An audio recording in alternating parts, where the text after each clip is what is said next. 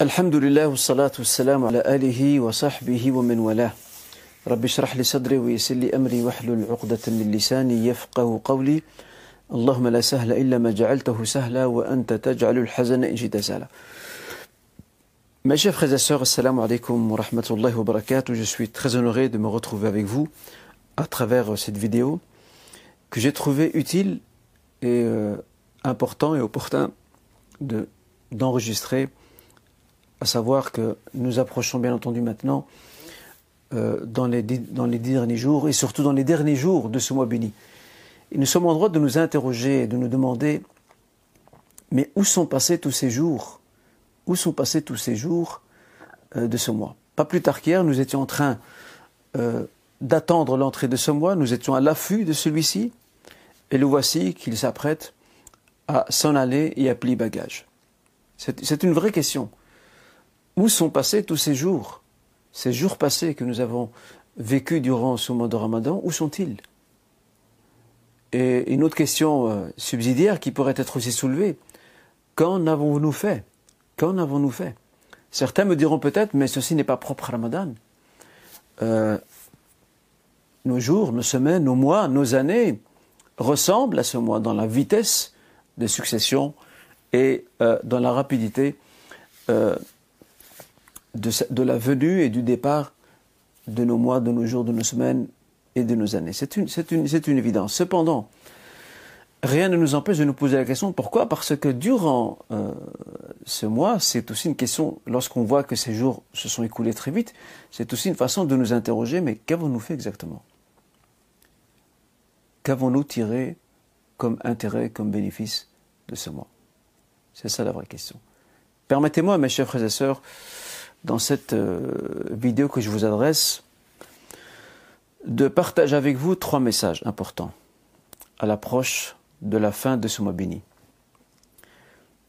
Et j'ai choisi de formuler chacun de ces messages sous la forme d'une question. Permettez-moi de commencer par la première. Pourquoi le prophète a-t-il spécifié, pourquoi a-t-il spécifié cette invocation nous répétons et nous disons inlassablement durant les dix dernières nuits de Ramadan, et particulièrement lors de ces nuits impaires, Allahumma innaka afoun tuhibbul afwa fa'fu anna ou fa'fu anni. Ô Seigneur, tu aimes l'indulgence, tu es indulgent, tu aimes le pardon et l'indulgence, accorde-moi cette indulgence ou accorde-nous l'indulgence. Pourquoi? Pourquoi cette invocation et pas une autre? D'abord, revenons sur la genèse de cette invocation. Quelle en était la cause? Pourquoi le prophète nous a suggéré de, formuler cette invocation? Tout ceci remonte à Aisha anha, qui un jour a interrogé le prophète en ces termes Ya Rasulallah sallallahu sallam, ara'ayta in alimtu ayya laylatin laylatul qadr fama aqulu fiha? Ô messager de Dieu, vois-tu si j'en arrive à savoir quelle est la nuit du destin, que dois-je dire à son sujet? Et là, le prophète sallallahu sallam de dire Quli, dit Allahumma innaka afoun tuhibbul afwa fa'fu anna ou fa'fu anni. Ô Seigneur, euh, tu es indulgent, tu aimes le pardon et l'indulgence, accorde-le-moi. Peut-être aurez-vous fait attention, pardon, attention à ce qu'a dit Aisha anha. Elle dit bien si je, si je suis amené à savoir quelle est la nuit du destin. Certains d'entre vous pourraient peut-être dire, mais c'est contradictoire, sachant que le prophète nous encourage, à, à rechercher et à scruter cette nuit parmi les nuits impaires de ce mois. Comment Aïcha peut-elle dire, si j'en arrive à, savoir et à identifier la nuit du destin C'est une bonne question. Il faut savoir qu'Ibn Taymiyyah nous apprend qu'Allah Azzawajal, notre Seigneur exalté soit-il, peut dévoiler la nature de la nuit du destin et son identification à l'un de ses serviteurs bien-aimés. Il peut le faire. Il peut lever le voile de cette nuit. Ibn Taymiyyah fait allusion à différents signes qui, qui peuvent être euh, offerts aux croyants, à celles et ceux qu'Allah aime, et espérons, Inch'Allah, que nous tous et tous euh, fassons partie de ces hommes et de ces femmes que le Seigneur aime. Allahumma amin. Le prophète euh, Ibn Taymiyyah pardon, disait soit c'est par une inspiration, donc un, ressenti, un pressentiment, euh, c'est une inspiration divine, qui fait qu'Allah pousse son serviteur vers une nuit particulière, malgré tous ses efforts euh, déployés sur les dix derniers jours ou les dix dernières nuits, euh, il l'oriente davantage sur une nuit particulière, ça peut être un signe. Un autre signe, c'est celui de la clarté ou de ce soleil tapant euh, qui suit la nuit du destin. Et ça, le prophète sallam l'a évoqué comme signe, mais ce n'est pas un signe qui est automatique. Il peut arriver que, le lendemain de la nuit du destin, nous n'ayons pas ce, ce soleil tapant. Mais c'est un signe parmi bien d'autres. Allah fait ce qu'il veut de sa création. Parmi les signes aussi, c'est le rêve, ru'ya. Le rêve véridique, ru'ya sadiqa, à travers lequel Allah le Seigneur exact soit-il, peut également communiquer euh, l'identification de cette nuit du destin. Cependant, celui ou celle parmi nous à qui Dieu inspire ou donne un signe particulier, l'orientant vers l'identification de la nuit du destin, celui qui jouit de cette faveur ne se doit aucunement de partager cette information avec autrui. Pour ne pas pousser les autres à fléchir au niveau de leurs efforts, il a à se concentrer sur une même nuit, sur une seule et unique nuit. Ce propos a été tenu et soutenu par euh, un érudit du hadith, un grand juriste musulman, qui est le célèbre commentateur de Sahih al-Bukhari, Fathul Bari, euh, du nom de Ibn Hajar al-Asqalani. Il soutient avec force cette idée. Pourquoi? Parce que pour lui, c'est une karama. C'est un cadeau divin, c'est une grâce divine que Dieu accorde à son serviteur. Et il doit en être jaloux, garder ça pour lui. Parce que c'est une faveur que Dieu n'a accordée qu'à lui. Et de ce fait, euh, il se doit de ne pas la partager avec autrui. Surtout pour la raison que j'ai évoquée, à savoir que certaines personnes peuvent se décourager, baisser les bras, ne plus faire d'efforts, sous prétexte que quelqu'un les aurait informés que telle nuit serait peut-être la nuit du destin.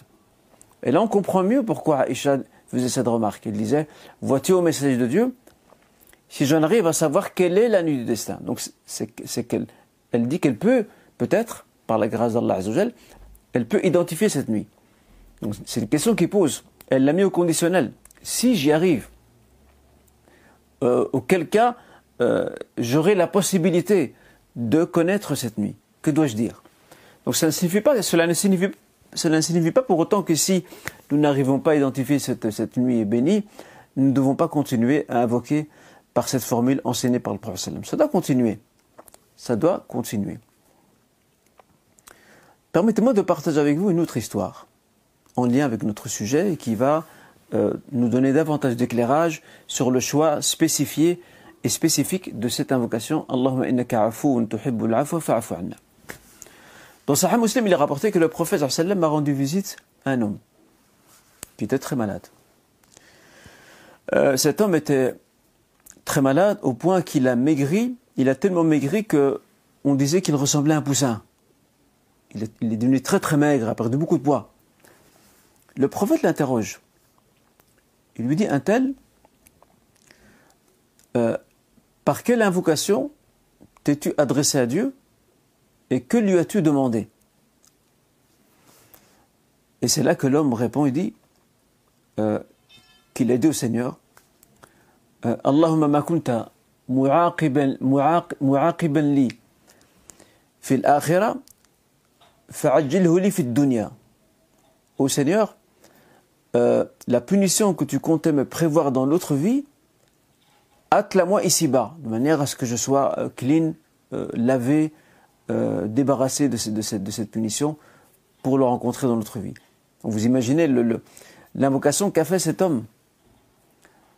Allahumma ma kunta mu'aqiban li fil fa'ajjilhu li fid dunya. Seigneur, si, si tu as prévu pour moi une punition dans l'autre vie, fais en sorte de me la hâter dans cette vie d'ici-bas. C'est là que le messager réagit en disant Subhanallah. Gloire à Dieu, dit le messager. Euh, Tu ne peux pas l'assumer. Et tu ne pourrais le supporter. C'est difficile ce genre d'invocation. Parce que le croyant ne doit pas demander malheur à lui-même. C'est trop difficile, c'est dur. Et, le prophète lui dit Afala qulta, si seulement tu avais dit ceci. Euh, Allahumma atini fi dunya hasanatan wa fil akhirati hasanatan wa qina adhab nar Allahumma atini fi dunya hasanatan wa fil akhirati hasanatan wa qina adhabana. Oh Seigneur, accorde-moi euh, un bienfait ici-bas et un autre dans notre vie, wa qina adhabanar, et préserve-nous, et préserve-moi et préserve-nous euh, du feu de l'enfer. Euh, la hasana, ce bienfait dans notre vie, c'est le fait d'être dans notre vie, c'est le fait d'être préservé de toute forme de punition et d'épreuves douloureuses. Et cet homme a, commencé à invoquer le Seigneur par cette invocation jusqu'à ce que Allah l'ait guéri de sa maladie. Ça, c'est une leçon très intéressante qui nous apprend à quel point cette invocation est importante et on la comprend mieux pourquoi euh, croiser cette invocation avec la, nuit du, avec la nuit du destin et avec ces nuits impaires, euh, c'est tout bénéf pour nous. C'est un avantage, ce sont des avantages, des bénéfices énormes pour nous. Pourquoi? Parce que al-af ici, que l'on traduit souvent par indulgence, al-af aussi a d'autres significations. Al-af signifie aussi euh, l'augmentation d'un bienfait. Al-af signifie également la préservation, être préservé dans quelque chose. D'accord Ou contre quelque chose. Et d'ailleurs, cette invocation, c'est un, un appel. C'est un appel, c'est un message ou c'est une invocation qu'on adresse à Allah afin de lui demander de nous préserver, de nous pardonner certes, mais aussi de nous préserver euh, dans notre constitution physique contre toutes les maladies, de nous préserver dans notre foi en la renforçant, et en même temps d'implorer le pardon divin. Voilà. Les trois sens du mot afwa euh, se retrouvent réunis dans cette même invocation. Et en fait, c'est une façon de demander à Dieu d'exaucer nos invocations. En fait, cette invocation est un peu le résumé de tout ce que nous avons demandé pendant la Ramadan. Tout ce que nous avons demandé pendant la Ramadan. Comme bien, comme préservation de la famille, de soi-même, de la santé de nos parents, etc., etc., etc. Tout se résume dans cette même invocation. Et là, on comprend mieux pourquoi le prophète l'a spécifié elle et pas une autre pour la faire coïncider avec la nuit du destin. Ensuite, la demande de pardon et d'indulgence, c'était la voix des prophètes et c'était même l'habitude des anges. Regardez Adam avec son épouse Ève, Hawa, quand il dit قال ربنا ظلمنا أنفسنا وإن لم تغفر لنا وترحمنا لنكونن من الخاسرين au Seigneur, nous sommes montrés injustes envers nous-mêmes. Si tu ne nous accordes pas ce pardon, et que tu ne nous couvres pas par ta clémence, nous serons du nombre des perdants. Nuh alayhi salam, et c'est à la fin de la sourate Nuh. Rabbi ghfirli wa li walidayya wa liman dakhala baytiya mu'mina. Ô Seigneur, pardonne-moi. D'accord? Pardonne-moi ainsi qu'à mes parents, et pardonne à toute personne qui entre dans ma demeure en étant croyante. Les anges aussi, mes chers frères et sœurs, les anges aussi ne cessent d'implorer le pardon, al-maghfira, qui inclut l'indulgence et l'afou, comme on l'a vu, ils ne cessent de l'implorer pour les croyants que nous sommes. Le Seigneur dit ceci, ceux qui portent le trône.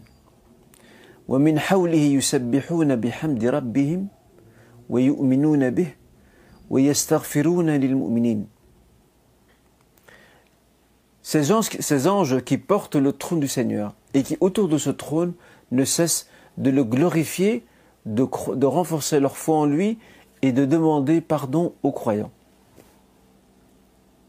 Vous imaginez, les anges continuent en tout temps de demander pardon aux croyants que nous sommes.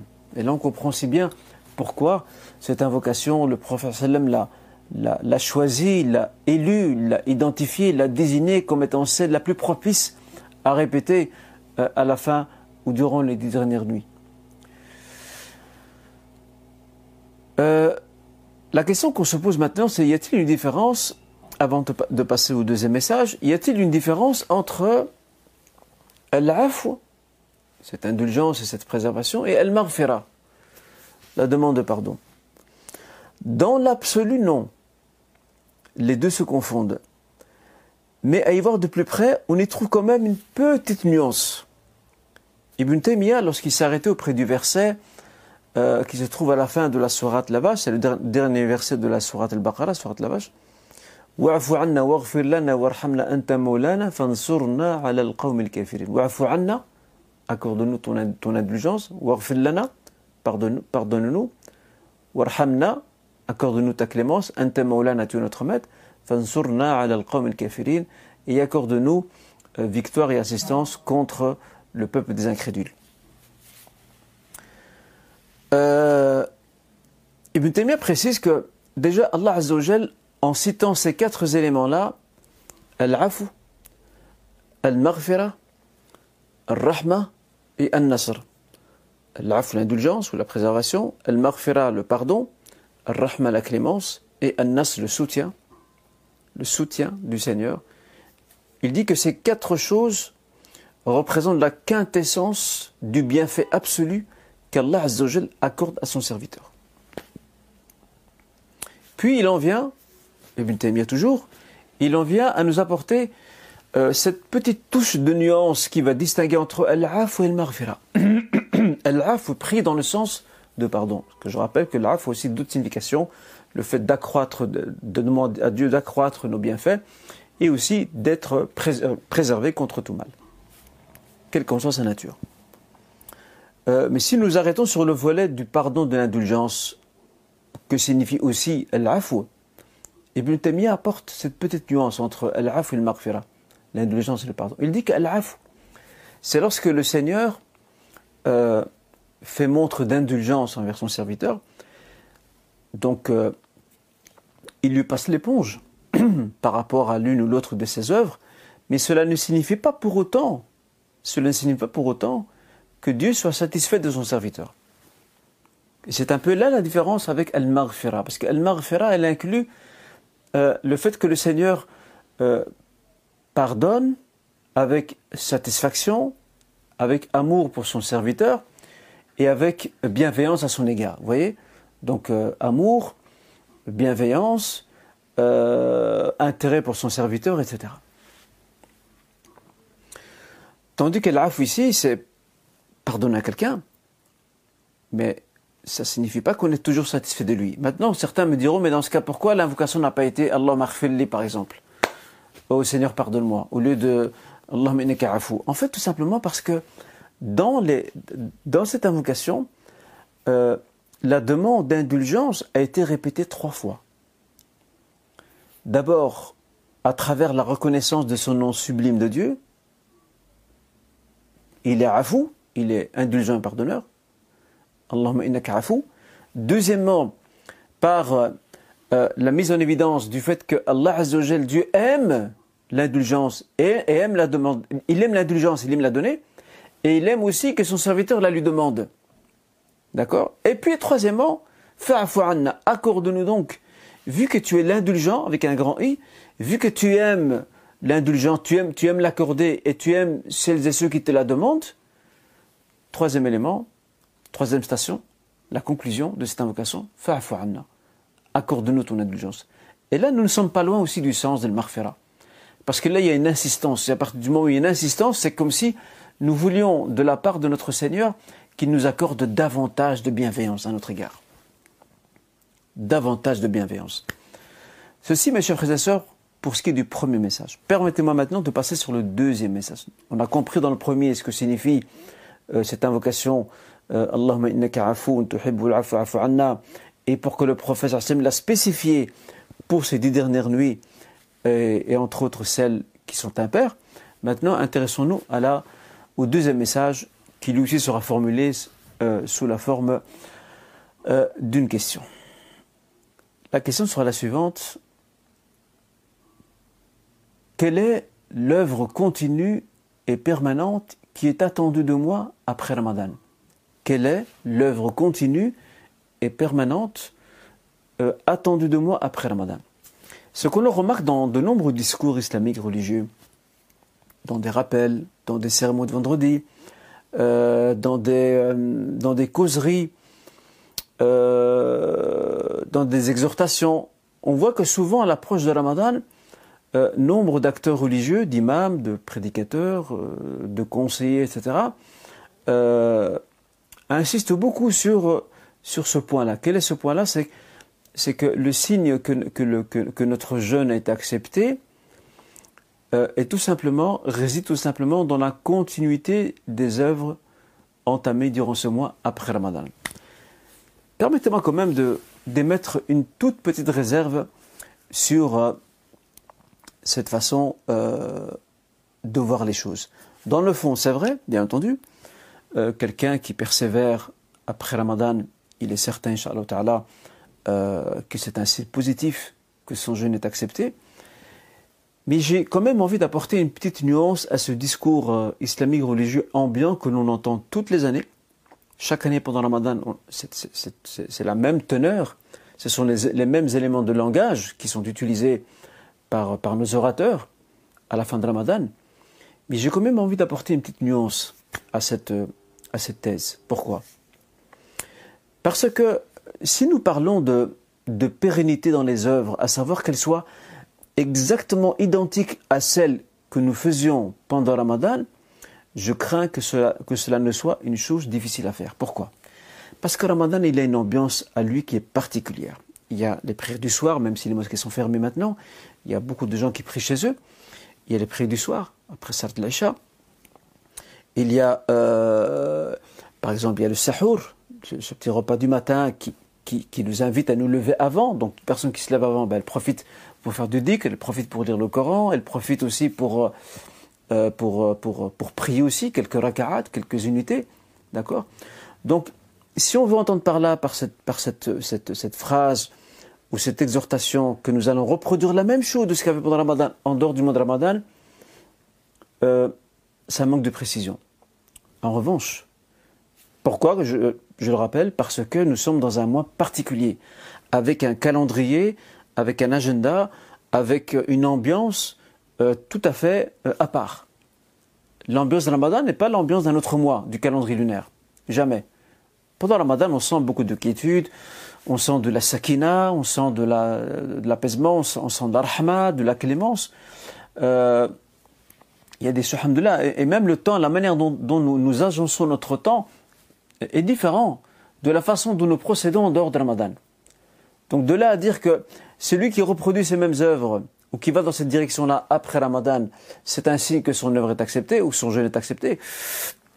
C'est en fait c'est mettre, une barre trop haut que personne ne va atteindre et beaucoup vont fléchir et abandonner. En fait, euh, la bonne explication à donner à, à, ce propos, à ce rappel, à cette exhortation, c'est de dire tout simplement, mes chers frères et sœurs, que nous devons adopter de bonnes habitudes après Ramadan, tout simplement. Ce, ne sera pas le même calendrier.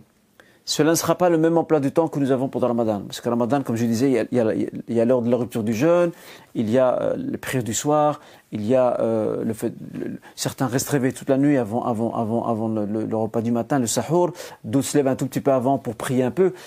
On n'est pas dans la même ambiance. Après Ramadan, la routine reprend euh, dans ce qu'elle a de beau et de mauvais. Cependant, lorsqu'on adopte quelques bonnes habitudes, là, effectivement, on peut dire que, Inch'Allah cette œuvre ou ce jeûne euh, démontre et dénote, Inch'Allah, qu'il a accepté. Parmi les bonnes habitudes, c'est de, jeûner régulièrement, le lundi, le jeudi, euh, les trois jours de, ce qu'on appelle euh, les, jours blancs ou les jours de la pleine lune, donner l'aumône également régulièrement, avoir aussi un wird, donc un code-part de, de, révision, de lecture de méditation du Coran au quotidien, ce que beaucoup de gens font pendant le Ramadan. Beaucoup de gens, en tout cas, alhamdoulilah, font ça pendant le Ramadan. Mais malheureusement, ça se perd après le Ramadan. Parce que les gens sont pris euh, par leurs activités, alors que le Ramadan a son ambiance à lui particulière. Les gens sont plus portés par euh, le fait de se consacrer beaucoup au, Coran. Pourquoi? Parce que nous savons que c'est le mois du Coran, nous savons que c'est important, nous savons qu'il y a du mérite, de la valeur, etc. Mais nous voulons tirer, si c'est notre avantage, et après Ramadan, continuer une série d'œuvres avec un calendrier tout à fait différent, en fonction de, notre temps, en fonction de, nos contraintes, mais continuer quand même. Euh, consacrer un temps au Coran, ne fût-ce que 10, 15, 20 minutes par jour, par exemple. Euh, le dhikr aussi, pas seulement le matin et le soir, mais aussi à n'importe quel moment, chose que l'on fait beaucoup maintenant au Ramadan, euh, l'après de la nuit. L'après la nuit, ça peut être, ça peut être euh, après l'Aïcha. L'après de la nuit, peut-être après l'Aïcha, une personne consacre quelques raka'at, puis elle va dormir. Ça, c'est aussi l'après de la nuit. Ça, c'est Qiyam al Ou en se levant un peu, un, peu avant le Fajr. Même si l'on sait maintenant que nous allons vers, euh, une, heure de l'aube qui sera très précoce, mais n'empêche, une personne peut toujours, soit après l'Aïcha ou un tout petit peu avant le prier quelques raka'at et elle garde un peu le même rythme, les mêmes habitudes. Et d'autres habitudes euh, sur lesquelles je ne vais pas m'attarder, que l'on peut, que peut euh, également euh, poursuivre et continuer à adopter en dehors du mois Ramadan et jusqu'Inch'Allah au prochain Ramadan, nouvelle station pour se purifier, pour se charger les batteries et pour tenir jusqu'au suivant Ramadan et ainsi de suite. Voilà la, la, la bonne nuance et la bonne explication à ce propos qui pourrait décourager beaucoup de gens. En fait, on a tendance à croire et comprendre que, ah, euh, pour que le jeûne soit accepté, je dois faire exactement la même chose que, ce que je faisais pendant le ramadan, je dois le faire en dehors de ramadan. Donc tout ce que je fais, je continue. Non. Ce sera différent. Ce sera différent, mais il y a des bonnes habitudes qui sont là, que nous avons enracinées. Et ça, c'est un, signe positif quant à, l'acceptation du jeûne et aux exaucements de nos invocations, J'en viens maintenant au troisième message que je de nouveau formule sous forme de question, comme vous le savez. Euh, à qui revient le privilège et le droit d'être félicité à la fin du mois de Ramadan? Comme vous le savez, lorsque le mois se termine, lorsque c'est le jour de fête, les gens sont contents, ils sont très contents, ils s'échangent les formules de bon usage et qui sont d'usage de, donc de félicitations par rapport à l'entrée de, à la fin du jeûne et, euh, et par rapport à, l'avènement du jour de fête, dans les de fête. Les gens sont joyeux, les gens partagent des moments en famille, etc., etc. Mais la vraie question qui se pose, euh, au moment de l'Aïd, qui parmi nous est gagnant? Parce que nombre de sourires, nombre de joies peuvent cacher derrière ceci une déchéance, un échec. Euh, une déception aussi. Pas la nôtre, mais une déception divine. Parce que malheureusement, il y aura des personnes qui, le jour de la fête, seront contents, seront heureux, mais ils n'ont pas fait grand-chose durant ce mois ils ne se sont pas investis. Les mêmes vices, les mêmes défauts, euh, la même insolence en dehors de Ramadan et pendant Ramadan, après Ramadan, ils l'ont gardé. Il n'y a rien qui a changé en eux. Absolument rien. Ceux-là sont les perdants. En fait, al-mahroumoun, ceux qui seront privés, frustrés, ce sont ceux qui, en fait, sortiront de ce mois comme ils y sont entrés. Même s'ils affichent un visage souriant et qu'ils sont contents le jour de la fête. Mais derrière ça, il y a un tableau un peu plus sombre. Et espérons, Inch'Allah, que nous ne fassions pas partie de ces gens-là. Que notre sourire extérieur, que notre joie manifestée, soit le reflet, Inch'Allah, espérons-le, soit le reflet d'un agrément divin qui se cache derrière. Le prophète euh, d'ailleurs avait adressé un avertissement dans ce sens. Il dit euh,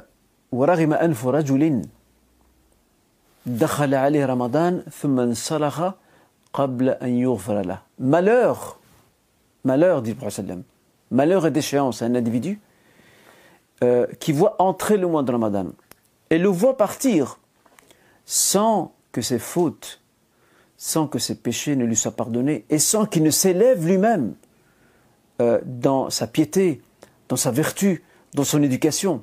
En fait, il est entré dans, le mois de Ramadan euh, avec les mêmes défauts avec euh, euh, les mêmes manquements et il ressort de celui-ci avec les mêmes. Et ça, c'est la plus grande déchéance qui puisse frapper quelqu'un et que Dieu nous en préserve. Le prophète sallam disait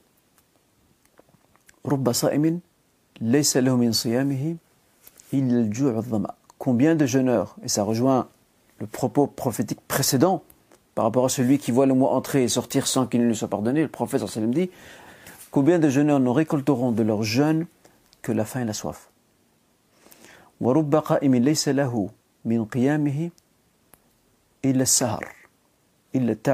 Et combien d'autres ne récolteront de leur veillée nocturne, de ces temps de prière qu'ils ont accomplis, ils ne récolteront de tout cela que de la fatigue et de l'épuisement. Mais il n'y a rien derrière. Et c'est pour ça que nous répétons inlassablement, et je me permets de boucler la boucle, c'est pour cela que nous répétons inlassablement Allahumma innaka afoun tuhibbul afu anna fa'afu anni à la fin de ce mois. Parce que il y a deux attitudes. Soit on est imbu par nos œuvres parce qu'on a fait beaucoup de choses, et on est imbu et on oublie que personne n'accède à la grâce divine que si lui l'accorde, subhanahu ta'ala. Ce ne sont pas grâce à nos œuvres que nous réussirons, bien que les œuvres jouent un rôle important, il faut le dire en passant. Mais en plus des œuvres, il y a un bonus. C'est la grâce divine. Et le prophète, le disait un jour à ses compagnons, Personne parmi vous, dit le messager, n'entrera au paradis par ses œuvres. Et là, les compagnons, étonnés, stupéfaits, lui dirent, Voilà anta Rasulallah, même toi, au messager de Dieu Il dit, Voilà ana, même moi. Sauf si Dieu me couvre de clémence et de grâce de sa part. L'œuvre, c'est un plus dans la balance. Mais ce qui va définir, ce qui va définir la réussite ou l'échec, euh, l'acceptation ou le rejet, c'est l'agrément divin et sa clémence. Donc cela signifie que si quelqu'un parmi nous a beaucoup œuvré pendant la Ramadan, il ne doit pas être un but. Il ne doit pas être un but de ce qu'il a fait. Il ne doit pas être animé par un sentiment d'arrogance. Voilà, moi j'ai fait beaucoup de choses. Donc si j'ai fait beaucoup de choses, euh, mon jeu ne peut qu'être accepté. Non. Tu as fait beaucoup de choses, mais tu diras aussi parce que peut-être que tu as fait peut-être as-tu commis un geste ou as-tu tenu un propos qui aurait pu euh, balayer euh, d'un revers de la main tout ce que tu as accompli durant ce mois. Alors ici, euh, cette invocation prophétique dans les dix dernières nuits de Ramadan nous apprend l'humilité, à ne jamais être trop sûr de ce que nous avons et de ce que nous faisons, mais toujours être dépendant de la clémence divine, et en même temps à concourir à déployer davantage d'efforts, chacun en fonction bien sûr de ses possibilités. Qu'Allah nous accorde la réussite, mes chers frères et sœurs, euh, qui nous couvre de son pardon, de sa clémence, parce que ce sont les choses les plus importantes que nous puissions gagner ici-bas dans notre vie. La vie est très courte. La vie est très très courte. Regardez cette année, l'an dernier, combien de gens autour de nous nous avons perdus. Aujourd'hui, ils sont enterrés. Entre autres, en raison de cette pandémie, donc le, Covid. Nos jours ne sont pas, garantis, mes chers frères et sœurs. Cependant, gardons cette confiance en Dieu déployons les efforts le mieux que nous pouvons, soyons les plus sincères possibles, et le reste, c'est une question de tawakkul. C'est une question de confiance en Dieu. C'est une question de renvoyer toutes nos œuvres à celui qui va euh, les estimer, les, les jauger et les évaluer. Et lui faire confiance, parce que nous savons qu'il connaît nos intentions, qu'il voit nos efforts, et qu'il observe également euh, notre entreprise. Quand je dis entreprise, c'est tout ce que nous déployons, euh, il, lui appartiendra, le dernier mot et il ne nous restera qu'à demander son indulgence, son pardon durant cette dernière nuit jusqu'à clôturer ce mois en toute quiétude, Inch'Allah. Alors ne soyons pas de celles et ceux qui seront des perdants, qui sortiront de ce mois avec la même euh, insolence, avec les mêmes vices, avec les mêmes défauts, mais sortons de ce mois avec quelques lignes qui ont bougé. J'insiste sur cette phrase. On ne va pas sortir transformé à 100% mais on va sortir au moins avec quelques lignes qui ont bougé. Quelques lignes. Quelques pas positifs en avant. Et Dieu voit ça. Et c'est déjà un grand pas en avant. Celui qui fait un pas vers lui, Allah en fait davantage dans sa direction. Bon, barakallahu fikum à toutes tous, et je vous souhaite une agréable fin de Ramadan. Ne nous oublions dans nos invocations, j'en ferai de même pour vous. Subhanakallahum bihamdik, ashadu an la ilaha illa ant, astaghfiruka wa atubu ilayk, wa sallu ala Muhammad, wa ala alihi wa sahbihi ajma'in, wa akhiru da'wana, an alhamdulillahi rabbil alamin, wa alaykum wa rahmatullahi wa barakatuh.